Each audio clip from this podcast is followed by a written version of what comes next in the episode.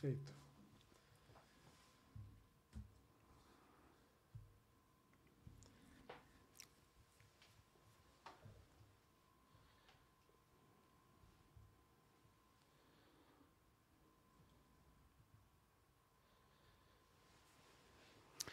Olá, gente, boa noite. Sejam bem-vindos a um episódio mais que especial do Sim Pode Crer. Boa noite, doutor, pastor Will Carvalho. Boa noite, Pava. Tudo bem? Você está tranquilo aí, Tô cara? tranquilíssimo. Edição de número 40. É, mas Sim, pode crer. Sabe que esse é 40 coincidência? foi, Ah, é foi armado aí, ó, o merchandising já começou antes da hora, é isso mesmo? aí, boa. Papo especialíssimo, seja bem-vindo ao nosso Sim Pode Crer, senhor Geraldo José Rodrigues Alckmin Filho. Ó, na mão comprida, hein? Bem-vindo, doutor Alckmin. Muito obrigado, Pava. Muito obrigado, Will. Uma alegria estar com vocês, conversar aqui no Sim Pode Crer. Sim, pode crer, olha só. E a gente já vai começar falando do que? Olha, em filmes, em livros, tem uma coisa chamada plot twist, que é assim, quando tem uma reviravolta no destino. Como que foi essa reviravolta ah, de alguém que estava assim meio fora do cenário político e de repente já sai, ah, já saiu aí e agora numa posição belíssima na campanha ao lado do Lula. Como que foi esse namoro aí? Conta pra gente. Olha, Pava, eu depois que deixei o governo do estado, em 2018, voltei para medicina. Então, fiz um curso lá na Faculdade de Medicina da USP, a minha especialidade é anestesia, e ah, fiquei lá no IOT, Instituto de Ortopedia e Traumatologia, durante três anos praticamente, fazendo um trabalho. Estudei com o professor Wutzing, fiz lá acupuntura, fiz laser, e aí fiquei voluntário lá três anos e dando aula na, na universidade. Aí recebi o convite do ex-presidente Lula para compor a chapa e entendi que era meu dever. Acho que o Brasil passa um momento difícil e acho que nós podemos ajudar. O presidente Lula tem oito anos de experiência como presidente da República, um período bom, porque o Brasil cresceu mais de 4% ao ano a economia. No último ano cresceu 7,5%, foram 22 milhões de empregos gerados com carteira assinada, a inflação 4,5% dentro da meta, a economia deslanchou, o desemprego caiu, um período que eu diria positivo. E eu tenho 14 anos de experiência como governador, falei, vamos ajudar o Brasil né? a recuperar o emprego, superar as dificuldades. Me conta uma coisa, é, quem que tá, quem que esteve nos bastidores dessa aproximação? Parece que ah, meu querido Gabriel Chalita andou marcando algumas coisas, parece que o Fernando Henrique. Ah, a primeira vez que eu olhei, eu fico o dia inteiro nas redes sociais, eu sou uma pessoa assim, um pouco desocupada, então eu fico nas redes sociais, e eu me lembro que desde o início, quando colocaram assim, o que acham da chapa Lula-Alckmin? Eu fui lá, coloquei, falei, é o, é o máximo que poderia acontecer. E daí todo mundo, não, isso não é possível, isso não é possível. Ah, grandeza dos dois lados, como que é a história de adversários e não inimigos, a gente está precisando repisar ou rediscutir esse, esse discurso. E eu- até vi uma matéria ontem, acho que foi no, acho que o Lula mencionou no jantar, talvez dizendo que foi a melhor coisa que ele fez foi ah, convidá-lo para ser vice. Como que é Ele- isso? O presidente Lula é generoso. né?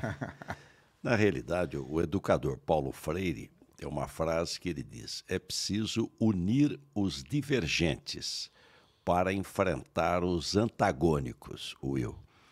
Então, eu- o que, que eu vejo? Eu acho que o momento que o Brasil vive exige que a gente, primeiro, união, para poder recuperar a democracia. Democracia é um valor, é um princípio, é o povo que manda na democracia, né? Ele que decide. Quem vai decidir domingo é o povo. Então é muito importante os princípios, os valores da democracia. Depois eu diria que é recuperar o emprego e renda. A população empobreceu. Você veja bem, 71%, Pava, dos aposentados e pensionistas do INSS, dos aposentados e pensionistas do Brasil, ganha um salário mínimo. Então você imagina uma pessoa idosa, o marido ou a mulher idoso, às vezes sem casa própria, é viver com R$ 1.212. Então é uma dureza, porque, porque e, e, houve perda real, porque você repõe a inflação, vamos dizer, o INPC. É, só que a inflação de comida ela é 30%. Você tem o do café da manhã aumentou mais de 30%. Então, o empobrecimento da população. Eu tenho viajado o Brasil, né, um país continental, não tem uma cidade que a gente vá que não tenham pessoas, famílias morando embaixo do viaduto, morando na calçada, morando dentro do túnel. É triste. Então, e, e já tinha isso já tinha acabado, quer dizer, o Brasil em 2010 saiu do mapa da fome. Então voltamos de novo, 33 milhões de pessoas que não conseguem tomar café da manhã, almoçar e jantar, né? E um desemprego alto. Uh, de outro lado, eu sou médico e três coisas, uh, Will, mudaram o mundo: água de qualidade, vacina e antibiótico. Mudou onde vivia 40 anos, pulando para 80 quase, de média. Uh, você, você negar vacina não é, não é razoável. As mamães sabem que, é que o temor das mamães era o sarampo. A vacina acabou com o sarampo. Campos do Jordão tinha 14 sanatórios. Estive, estou chegando de São José dos Campos. Tinha sanatório, tudo por causa de tuberculose. Tuberculose com vacina, BCG, quase que acabou. Então, eu diria que uh, nós não podemos negar a ciência né, e fazer brincadeira com a vida das pessoas. Olha, primeiro, você que está assistindo, eu não vou resistir. Só que você ouve Paulo Freire, tá? Nos outros, nos outros você ouve aquelas pessoas que eu não vou citar o nome. Mas, ó, deixa eu falar um pouquinho de Bíblia, porque aqui é um podcast é, crente. uh, vocês planejaram mal contra mim, mas Deus o tornou em bem para que hoje fosse preservada a vida de muitos. Eu estava hoje, uh, doutor Alckmin, lendo esse trecho de Gênesis e fiquei imaginando na sua mudança de trajetória, que eu usei um nome meio uh, pernóstico aí de plot twist, mas na verdade uh, e achei isso assim tão fantástico pensando em tudo que aconteceu com vacina, de tudo que aconteceu. Vocês planejaram mal contra mim, eu não vou falar, citar o nome, de, é, o nome do oponente, ou melhor, do fogo amigo, né, que era dentro do próprio partido, mas Deus o tornou em bem para que hoje fosse preservada a vida de muitos. E pela, pelas pesquisas, parece que poderiam ter sido poupadas pelo menos 300 mil vidas. É, por conta da se tivesse sido um, um combate correto como o senhor sente de é, no arca o ombro um pouquinho? Tudo bem que o senhor é anestesista e acupunturista, mas é, não é um peso grande devolver a vida para tantas pessoas que estão aí morrendo, inclusive de fome? Como o senhor sente para esse momento novo? É, isso que você falou, é, Pava, é realidade, porque o Brasil, com 215 milhões de brasileiros, o mundo tem 7 bilhões de pessoas nós temos praticamente 3% da população mundial. Número redondo. 3, pouco por cento da população mundial. Uh, e, e morreram 10,5% por Covid, das pessoas que morreram no mundo por Covid. Então, nós, com 3% da população, uh, tivemos 10,5% das mortes de Covid do mundo. Três vezes mais do que deveria uh, ter pelo atraso na vacinação, pela campanha criando é, medo nas pessoas, que isso poderia dar AIDS, poderia virar jacaré, enfim. Então não é, não é razoável, né? E nós precisamos ter respeito pela vida, né? Esse dom de Deus, essa dádiva, né, que é a vida. E preservá-la. Aliás, eu pretendo trabalhar muito para fortalecer o SUS a saúde vive uma crise de financiamento, o SUS. Por quê? A medicina ficou, a saúde ficou mais cara. Mudança demográfica. população mais idosa. A população mais idosa tem mais doença, comorbidade, mais de uma patologia, então custa mais caro. Então, mudança demográfica, mudança epidemiológica, o tipo de doença. Você tem doenças crônicas. Minha irmã tem é, Parkinson, faz 25 anos. Tá, depois, incorporação tecnológica. No meu tempo de estudante de medicina, não existia tomografia computadorizada, ressonância magnética, PET scan. Então, ficou mais caro.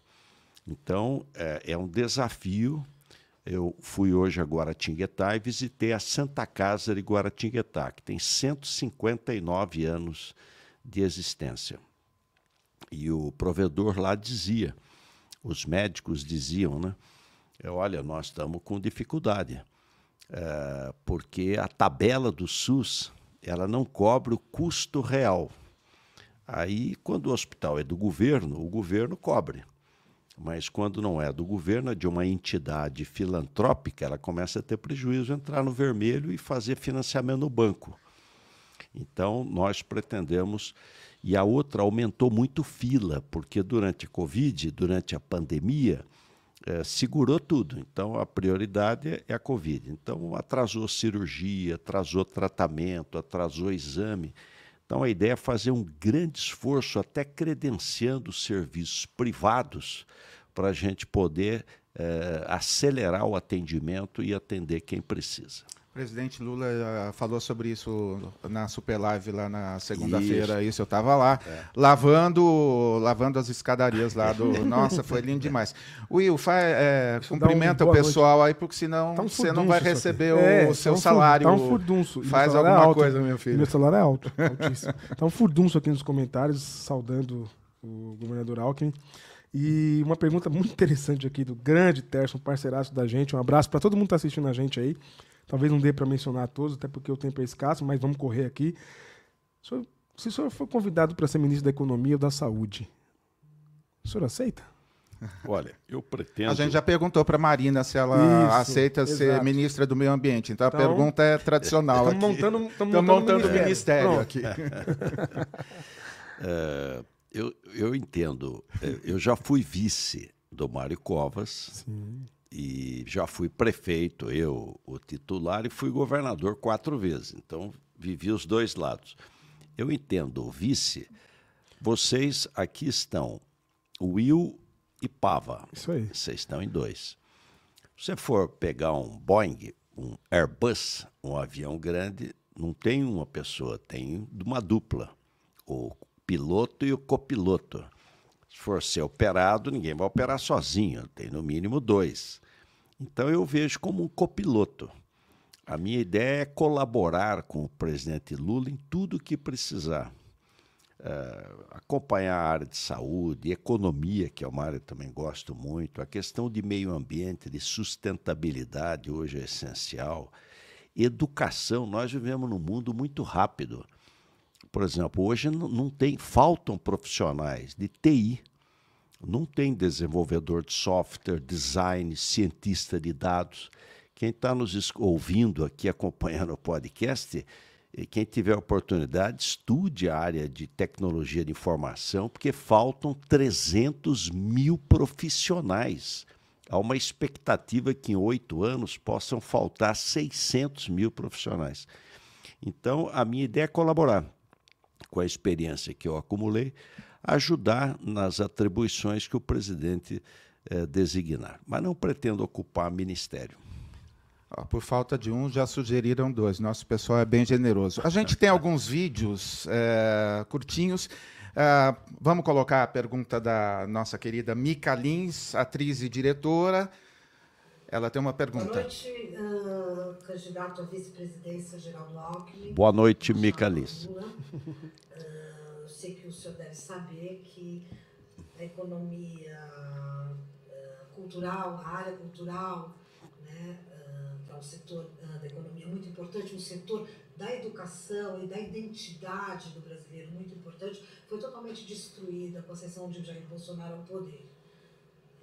todos os mecanismos de financiamento, de apoio que ajudavam a sustentar e fomentar a cultura do país inteiro, não só do eixo Rio-São Paulo, foram dizimados. Então eu gostaria de saber quais são os planos para essa para sua chapa, para você, os planos de vocês para reestabelecer esse setor tão importante da economia brasileira.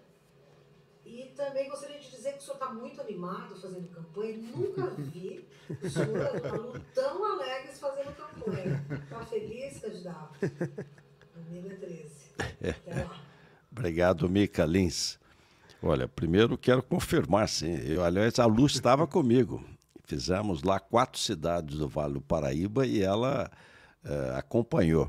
Aliás, quero dizer para quem está ouvindo aqui, nos acompanhando, assistindo aqui o podcast, que hoje lá em Taubaté eu somei o tempo de casado meu e da Lu, do Fernando Haddad, também estava lá, e a Ana, Ana Estela. Estela, e do Márcio e da Lúcia França. França. Deu 118 anos.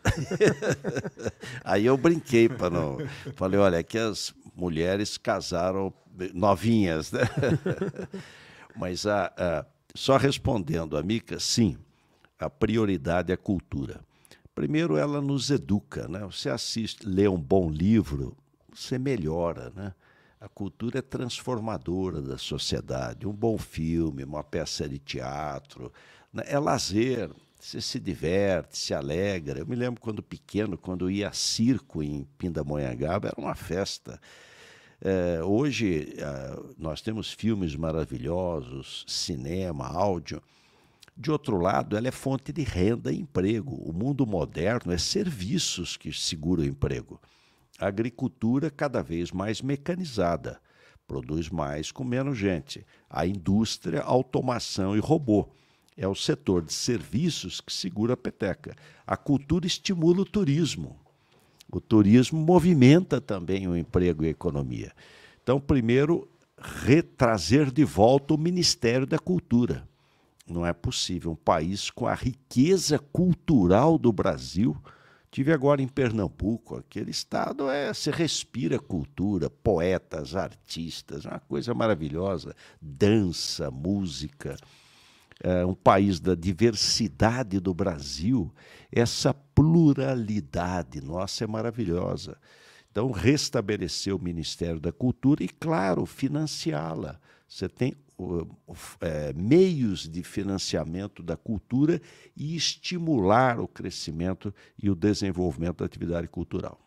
Muito bom. Obrigado, Mica. E olha, os 118 anos eu não resisto. E peraí, ó, três candidatos é, com 118 anos de casamento somados, os três casados com a mesma esposa, é isso? Os três com a mesma é, esposa. Ninguém teve vários casamentos. Mas, então, peraí. É, Quem é então, da família, não, mas o outro então, não é da então, família? É, é. não entendi direito. Só, só para não ter dúvidas, é, valorizar a família, por exemplo, é uh, manter um bom casamento? É uma boa Aliás, forma? Aliás, eu, eu, eu sou o, o que está casado há mais tempo. 43 anos, de, daqui a pouco vou fazer 44 anos de, uh, de casado. A idade do Pava. É, para com isso. Pava é menor de idade. Mas aí uh, é interessante, né? Quer dizer, um dia eu falei, eu falei, olha, eu tenho 44 anos, vou fazer de casado, 43 e sou mais apaixonado. Porque é interessante, o tempo ele te aproxima mais é incrível, né? Quer dizer, você cria uma afinidade, uma vida comum, é muito, é muito bonito. E a família, né? Eu tenho três filhos, sete netos. Sete netos já. Paixão são os netos, né? Olha, eu tô é, a gente acabou de falar de família, vamos falar de outro tema que é, sempre aparece bastante. Então, essa história de como que é esquerda, progressista e família não funciona tão bem, é, tanto do jeito que falam. E uma das mentiras, uh, usando o dialeto, aí uma das fake news que nos últimos meses mais foi difundida nas igrejas é que o presidente Lula e o senhor iriam fechar as igrejas. Eu, aí eu, eu achei que era um ministério tipo de porteiros, né, da alguma coisa, mas não, eles estavam achando que iriam trancar, assim, as coisas são, são meio bizarras. assim. A gente tem um, um, algumas sessões especiais onde a gente só comenta o que acontece no meio evangélico e a gente às vezes não consegue acreditar que é verdade, a gente deu risada tal, mas olha, segundo uma pesquisa, 43% é, dos eleitores do outro candidato e 34% dos evangélicos, um em cada três, acreditam é, que o senhor e o Lula vão fechar a igreja. Qual, o senhor já, vocês já escolheram chave ou se vai é, blindar? Explica como que vai ser Olha, esse processo de fechamento aí. Não há nenhuma hipótese. Primeiro, o presidente Lula já foi presidente oito anos e não fechou igreja nenhuma. Pelo contrário, ele consagrou o dia da liberdade religiosa, consagrou o dia da marcha para Jesus. Eu fui governador e o contrário. O que nós queremos é que a gente tenha mais igreja. Uh, e as pessoas terem a sua liberdade religiosa. Eu sempre agradeço as igrejas. Eu sou católico, mas todas as igrejas fazem um trabalho muito bonito. Primeiro, de evangelização, levando a sua fé, aquilo que acreditam para o coração das pessoas. Depois, o trabalho social que eles fazem quem está sofrendo, família, filho, uh, alimento, educação, é, é essencial. Então, o que o mundo precisa é isso, são valores. Né? Então, os valores, uh, valores, no meu caso, valores cristãos, eles são essenciais para a nossa vida. Diz que na vida não basta viver, é necessário conviver e participar. Então eu quero aproveitar aqui o podcast de vocês, Will e Pava, e agradecer o trabalho de evangelização e o trabalho social. Eu vi isso quando governador, quando prefeito. Eh, quem que vai no hospital é, cuidar das pessoas que estão passando maior dor? Quem que ajuda as famílias em privação? Quem vai nas penitenciárias ouvir? Né, e acalentar o coração das famílias, dos presos, são os religiosos, sejam pastores, sejam padres. Aliás, quero dar aqui um outro testemunho, os espíritas. Sim, sim. Eles são muito generosos. Na minha cidade, o Lar da Criança Irmã Júlia, o Lar de Velhos Irmã Terezinha, o Lar Fabiano de Cristo, todos mantidos por espíritas. Então, é o contrário. A gente deve estimular, né? que as pessoas tenham vida religiosa e apoiar. Falar em Pindamonhangaba, lá tem um grande centro de estudos teológicos da Assembleia de Deus, né? então, lá em Pinda, né? É Pastor Colenda Lemos e Irmã é, Dorothy. Aí, isso aí. É, o, chama IBAD, IBAD Instituto isso. Bíblico da Assembleia, Assembleia de Deus. Deus. Pastor Colenda, e meu pai dizia que foi uma das pessoas mais maravilhosas que ele conheceu. E, né, e lá atrás, há 60 anos atrás, você tinha poucas faculdades de teologia. Sim. Então, o IBAD em Pindamonhangaba iam colombianos, chilenos, bolivianos, gente de toda a América Latina estudar teologia. Aliás, você pegar grandes pastores aqui da capital hoje, eles moraram em Pindamonhangaba. Uhum. E moraram em Pindamonhangaba porque foram estudar no IBAD, Instituto Bíblico das Assembleias de Deus. Olha, sensacional porque eu gosto muito desse discurso sobre a defesa de valores.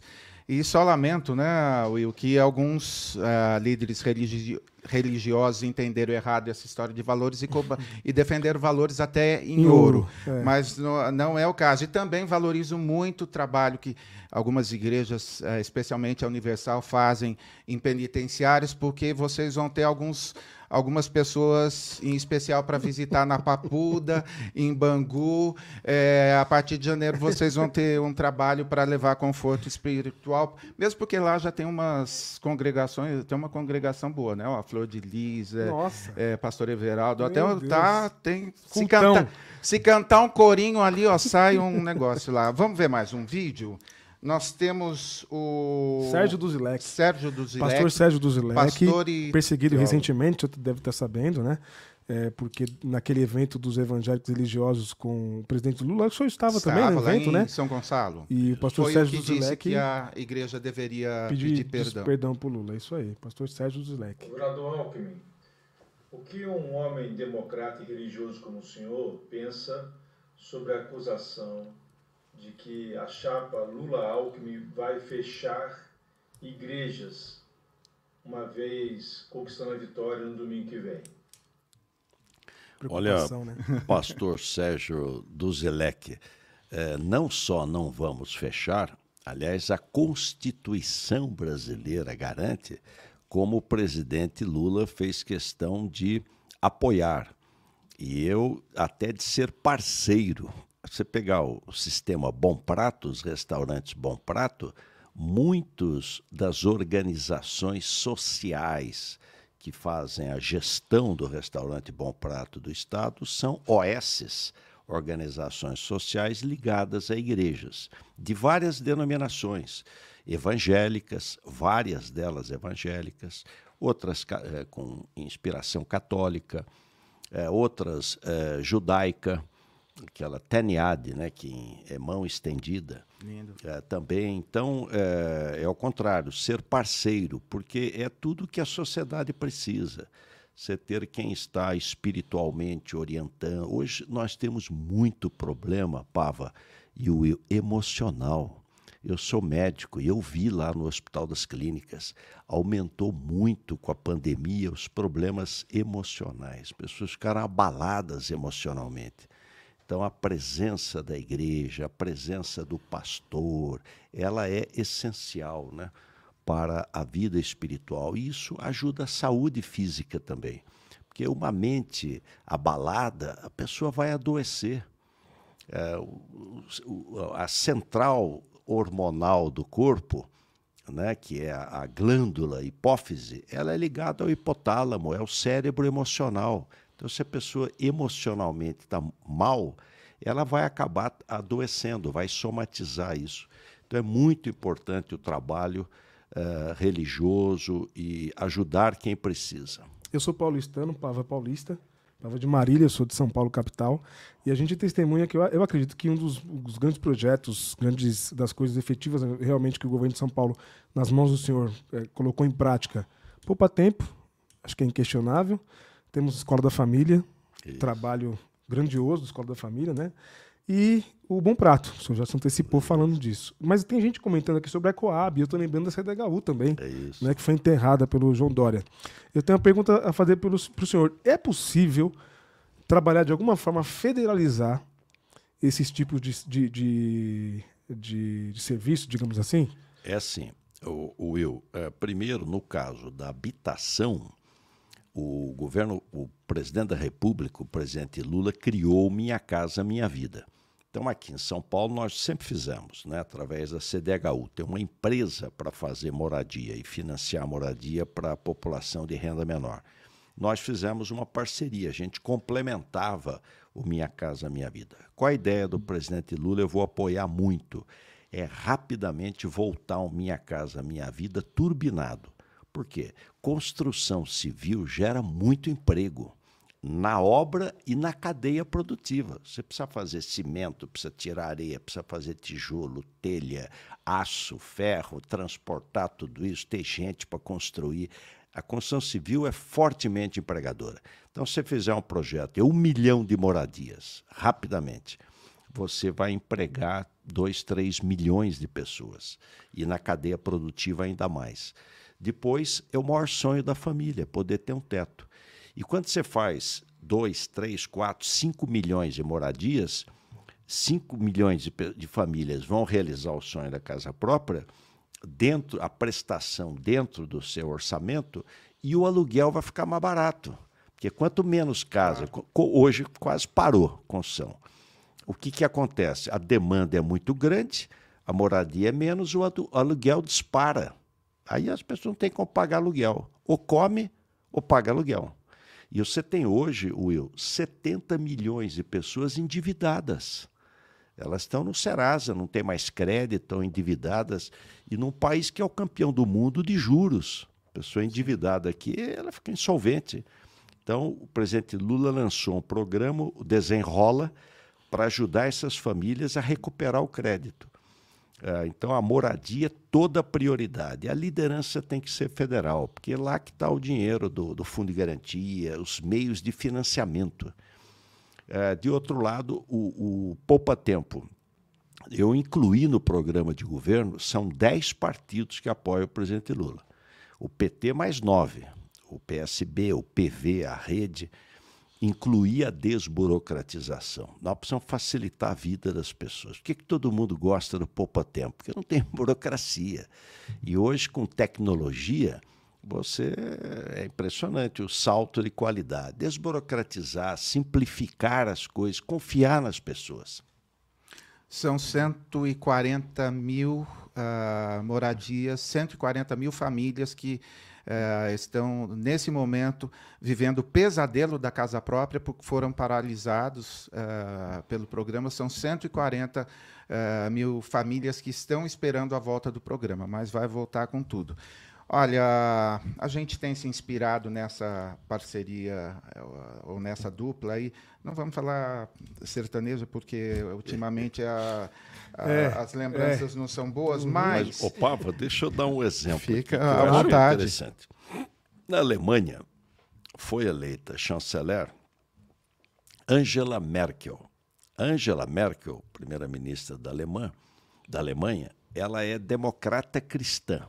Lá existe esse partido, Democracia Cristã. O Brasil teve também lá atrás, na época do Montoro. Então, a democracia cristã é mais ao centro.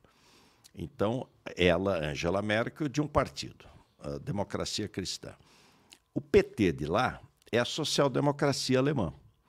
Então, o que, que ela fez? Ela convidou a social-democracia alemã, ela sendo de outro partido e, vamos dizer, e mais ao centro-direita para compor o governo. A Alemanha deu um salto, um salto. Porque sempre que você para de brigar, né, fica briga, briga, briga, briga, briga, você imobiliza. Quando você faz uma conciliação, você avança mais. A Alemanha deu um salto. A Alemanha hoje quase arrasta a Europa. É impressionante. E, e eu digo isso porque há, há, há momentos que você tem que. E muitas das brigas não são por interesse do povo. É poder, é vaidade, tem um monte de interesse, mas não é a agenda do povo, que é emprego, melhorar a saúde. Você citou a escola da família, o jovem poder fazer a faculdade. E ele retribuía na escola da família, porque ou sábado ou domingo ele era um educador universitário. Então você está fazendo comunicação. Você vai num sábado ou domingo dar uma aula lá de teatro, de cinema, orientar. Outro é, faz educação física. Ele vai lá no sábado ou domingo para orientar esporte, prática esportiva. Então é um trabalho é, bonito. É, o governo federal não só pode, como deve é, fazer isso. Aliás, o ProUni foi criado pelo Lula. Ele que criou. Quantos jovens eu fizeram? Sou então, prounista. Prouni, ah, é, é. Fez faculdade. Sim. É isso aí. Olha só, essa inspiração de dupla de pessoas diferentes uh, nos levou a convidar um agora amigo e parceiro, mas um site que ao longo dos anos aí a gente briga bastante, chamado pelo nome vocês já vão já vão entender o porquê, mas uh, temos uma pergunta hoje aqui do Fuxico Gospel. Will, faz a pergunta que Boa. o Israel mandou aí, por favor. Primeiro, mandar um abraço para eles, agradecer. Abraço Muito aí. Obrigado. Governador, muitos cristãos ainda se opõem a algumas políticas públicas defendidas pela esquerda. Quais medidas serão adotadas para aproximar o público evangélico de um eventual governo, e eu vou ser mais esperançoso que ele, de um certo governo Lula e Alckmin? Olha, uh, valores cristãos o, gov é, o governo, o Estado, deve ser laico. Laico quer dizer, as pessoas têm liberdade. Então, um é católico, outro é evangélico, outro é juda comunidade judaica, o outro é, é árabe, espírita, agnóstico, enfim. É, o governo respeita a todos e garante a liberdade de todos. Agora, a aproximação é positiva porque são valores comuns. Né? São valores comuns. Aliás, eu sou da tese de que governo moderno ele interage. Primeiro ouve bastante, porque quem ouve mais erra menos. Então não é autocrático, não é autoritário, não é mandão, não é cumpra, faça, uh, bravo, não. É quem ouve. Aliás, às vezes a gente melhora mais quando ouve o que não quer ouvir. É preciso saber ouvir. Então, eu acho que é o contrário, é aproximar, aproximar.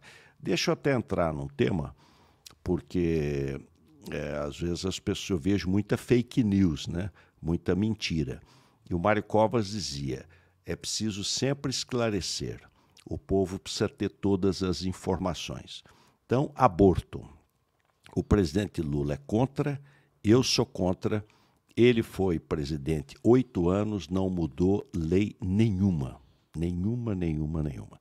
O que é dever você fazer são políticas públicas de saúde. Então é preciso uh, os jovens terem educação, informação, até para não ter gravidez indesejada. Uma menina com 16 anos, de repente, fica grávida.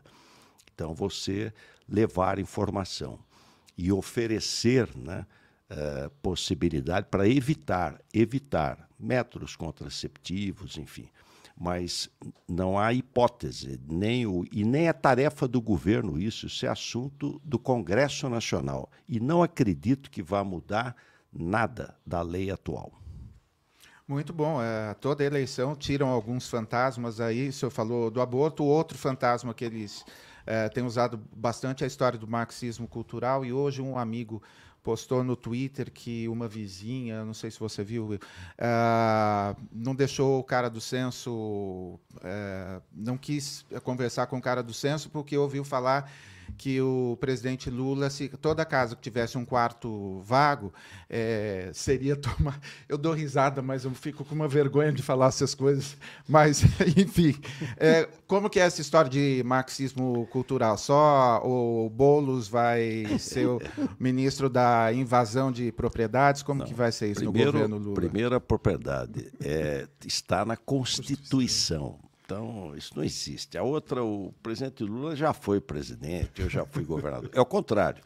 Nós queremos que mais pessoas tenham a sua propriedade, porque é da natureza humana, cada um querer ter seu teto. É o contrário. Nós vamos é oferecer teto para quem não tem teto. Quem tem dinheiro esquece. O cara sabe comprar casa, sabe fazer casa. Eh, se ele ganha bem, ele, o banco financia para ele. Agora, quem ganha um salário mínimo, dois salários mínimos, se o governo não entrar para ajudar com subsídio, ele não vai ter acesso à casa própria. Então, o mundo inteiro faz isso. O mundo inteiro faz isso. Você cria linha de crédito subsidiada que faz aquela prestação caber dentro do orçamento da família. E ele sai do aluguel e passa a ter o seu teto, a sua casa própria. Quem toma casa dos outros é banco, gente. Pode acreditar aí, toma Olha, mesmo.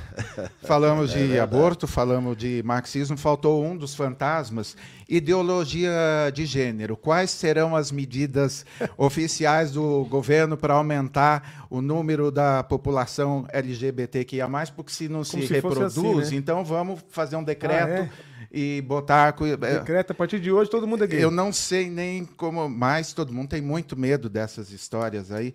E olha que as histórias. Eu tenho medo das outras histórias que a gente conhece, ah. né? Mas daí deixa essa para o é, essa pro bar depois. Como que é essa história de ideologia de gênero, expressão que nem existe e que sempre tem alguém para falar, para tomar cuidado, que é, na verdade, ela adquire contornos, a gente ri, mas é, é vontade de chorar.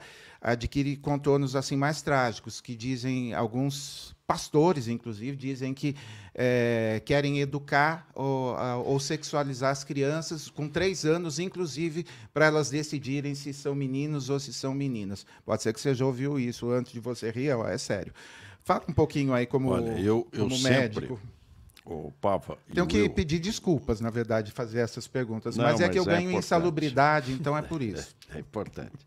Eu sempre visitei muita escola. Isso não existe. Os professores ensinam na escola português, matemática, história, geografia, biologia, mas não existe isso. Isso é um desrespeito aos educadores. Um desrespeito aos educadores. Uh, e a outra, nós precisamos é, a função do, do Estado é garantir a liberdade das pessoas. A liberdade, aliás, isso é, é do ser humano, o livre-arbítrio. Você tem o livre-arbítrio, garantir a liberdade das pessoas. E a proteção. Não é possível o governo tolerar violência de nenhum tipo, de nenhum tipo. Violência, cercear a liberdade, uh, ter homofobia, quer dizer, você agredir o outro porque ele pensa diferente ou age diferente de você. Então, é, são direitos individuais e coletivos que são civilizatórios. No mundo inteiro é assim. Você respeita as pessoas, a liberdade das pessoas. Então, eu acho que é importante deixar isso claro. E na escola, tem nada disso. A escola ensina português, matemática, biologia, química, física. Aliás, nós tivemos um retrocesso agora. Sim. Porque as crianças de famílias mais humildes estudaram pouco esses últimos dois anos. É só olhar o IDEB. Despencou o aprendizado. O que nós temos que fazer é recuperar, fazer um reforço escolar para recuperar rapidamente esses dois anos e preparar o jovem para o mercado do futuro. É tudo muito rápido.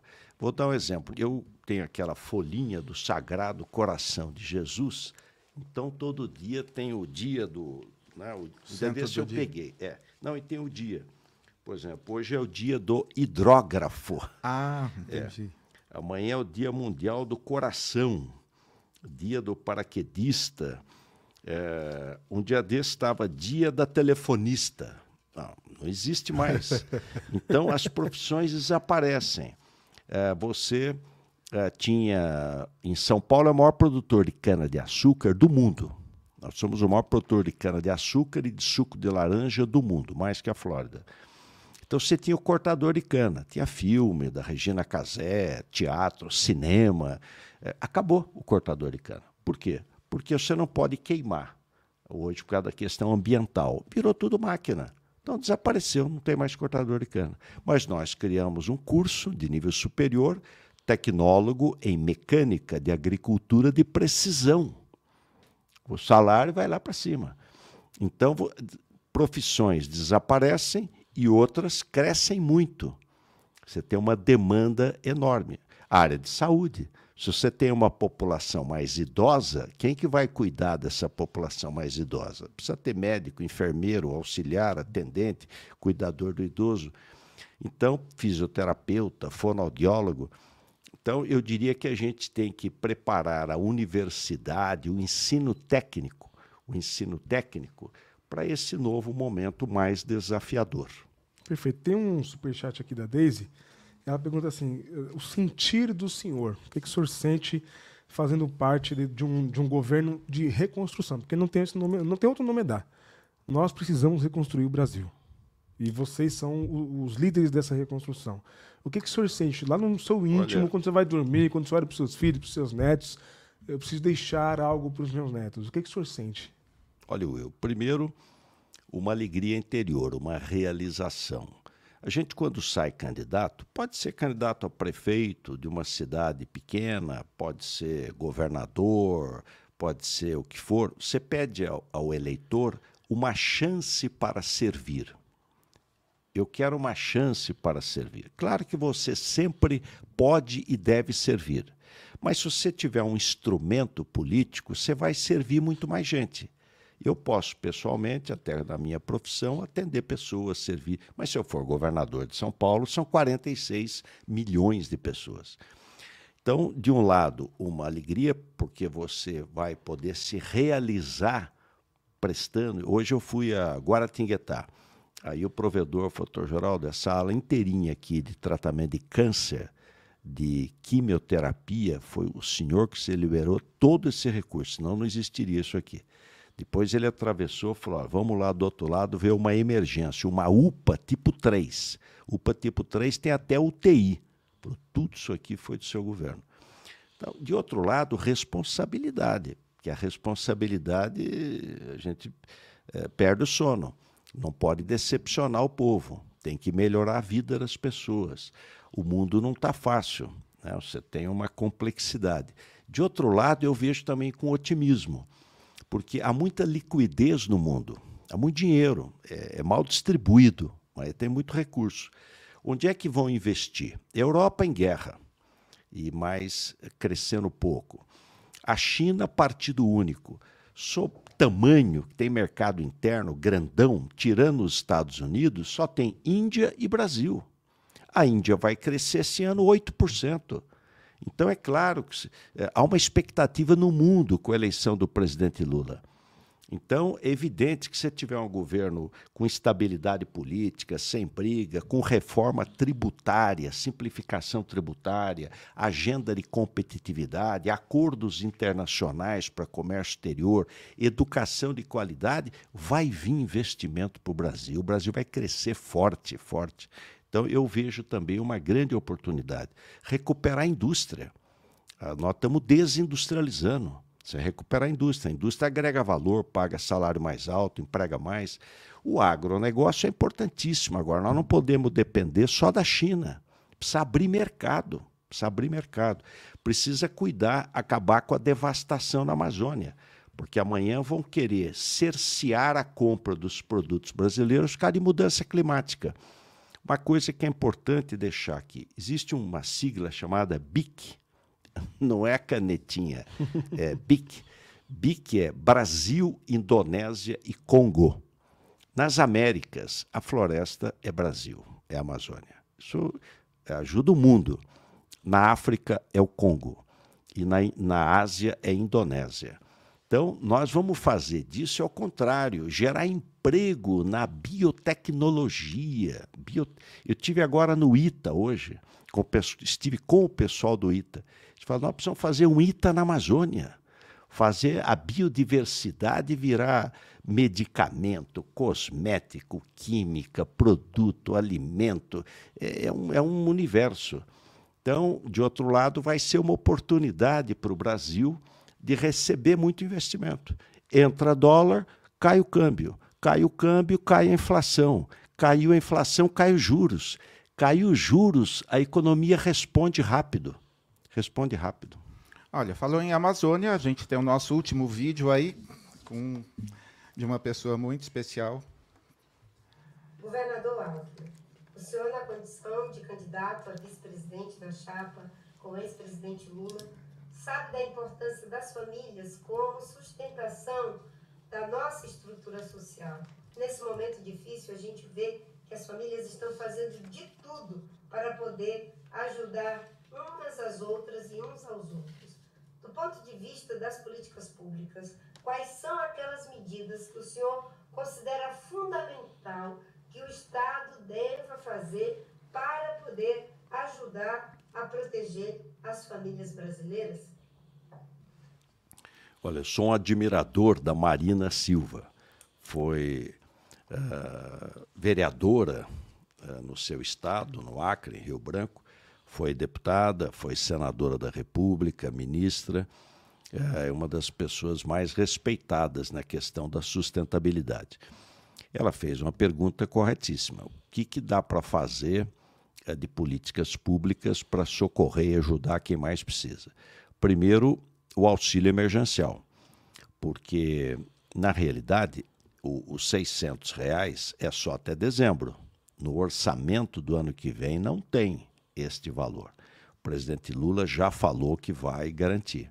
Então, nós vamos manter os 600 reais.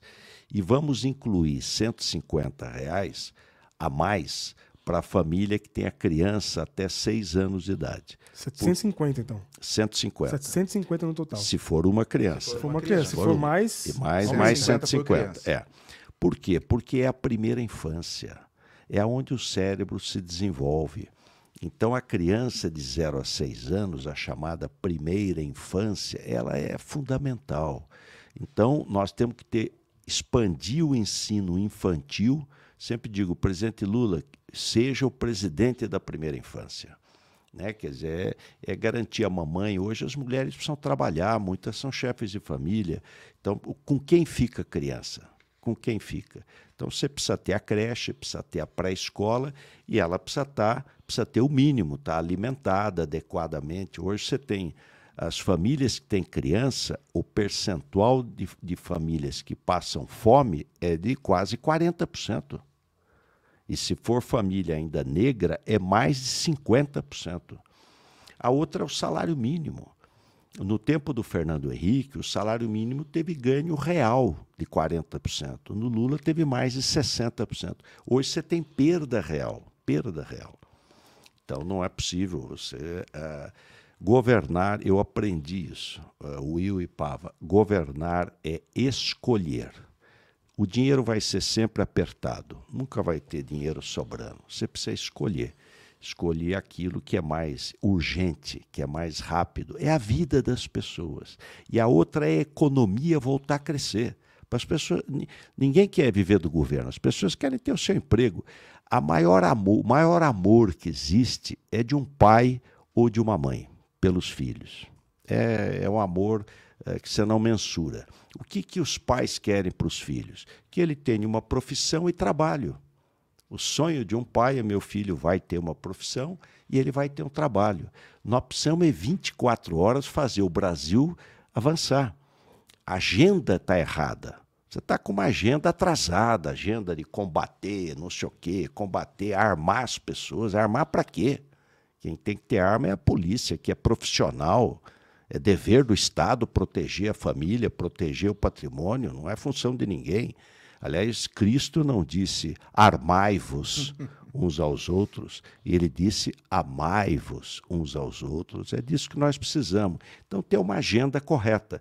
E o Brasil não vai crescer, gerar emprego, abrir empresa, melhorar salário por eh, voluntarismo. Precisa ter uma agenda de competitividade, simplificação tributária. Isso aqui é o país dos impostos simplificar a questão tributária, desburocratização, eh, educação básica de qualidade, logística. O Brasil é um continente. Isso aqui, é, a América Espanhola se dividiu em N países. A América Portuguesa, o Brasil, se manteve unida num país gigante, é o quinto maior do mundo em extensão. Você precisa ter hidrovia, ferrovia, rodovia, cruzar o país, integrar modais. Isso gera emprego. E você chama o setor privado, não precisa por dinheiro público. O ferrogrão ligando o norte do Mato Grosso ao porto de Miritituba, em Itaituba, no Pará, você vai tirar todo o milho, toda a soja, todo o algodão, vai ser tudo por ferrovia, não precisa um centavo do governo. Projeto privado, ele se paga em, em 30 anos. Então, logística, custo de capital. Hoje, se você entrar num banco, você quebra. Por que, que os juros no Brasil é tão absurdo? Nos Estados Unidos, você compra um carro, compra uma casa, é natural, as pessoas se financiam. Aqui você não pode, tem que ter cuidado. Então, eu diria que a, essa agenda de competitividade ela é importante. Às vezes querem dividir. Não, aqui, só, aqui é só eficiência econômica. Aqui é só social. Não, o mundo moderno é unir os dois. Eles se complementam. Eficiência econômica, o Brasil crescer forte e o lado social. Saúde gratuita. Eu fui constituinte. Ninguém faz favor de atender um brasileiro ou uma brasileira. É dever, é direito do cidadão ele poder ter acesso à saúde. Gratuidade Equidade, não tem um no apartamento, outro na enfermaria, é equidade. Universalidade é homem, mulher, criança, idoso, trabalhador rural, urbano, desempregado. E é, integralidade da vacina, da dipirona ao transplante de coração. É o que precisar. Custa, custa. Mas o governo gasta tanto dinheiro com coisa que não é prioritária. Orçamento secreto, né? É, o orçamento secreto é uma excrescência.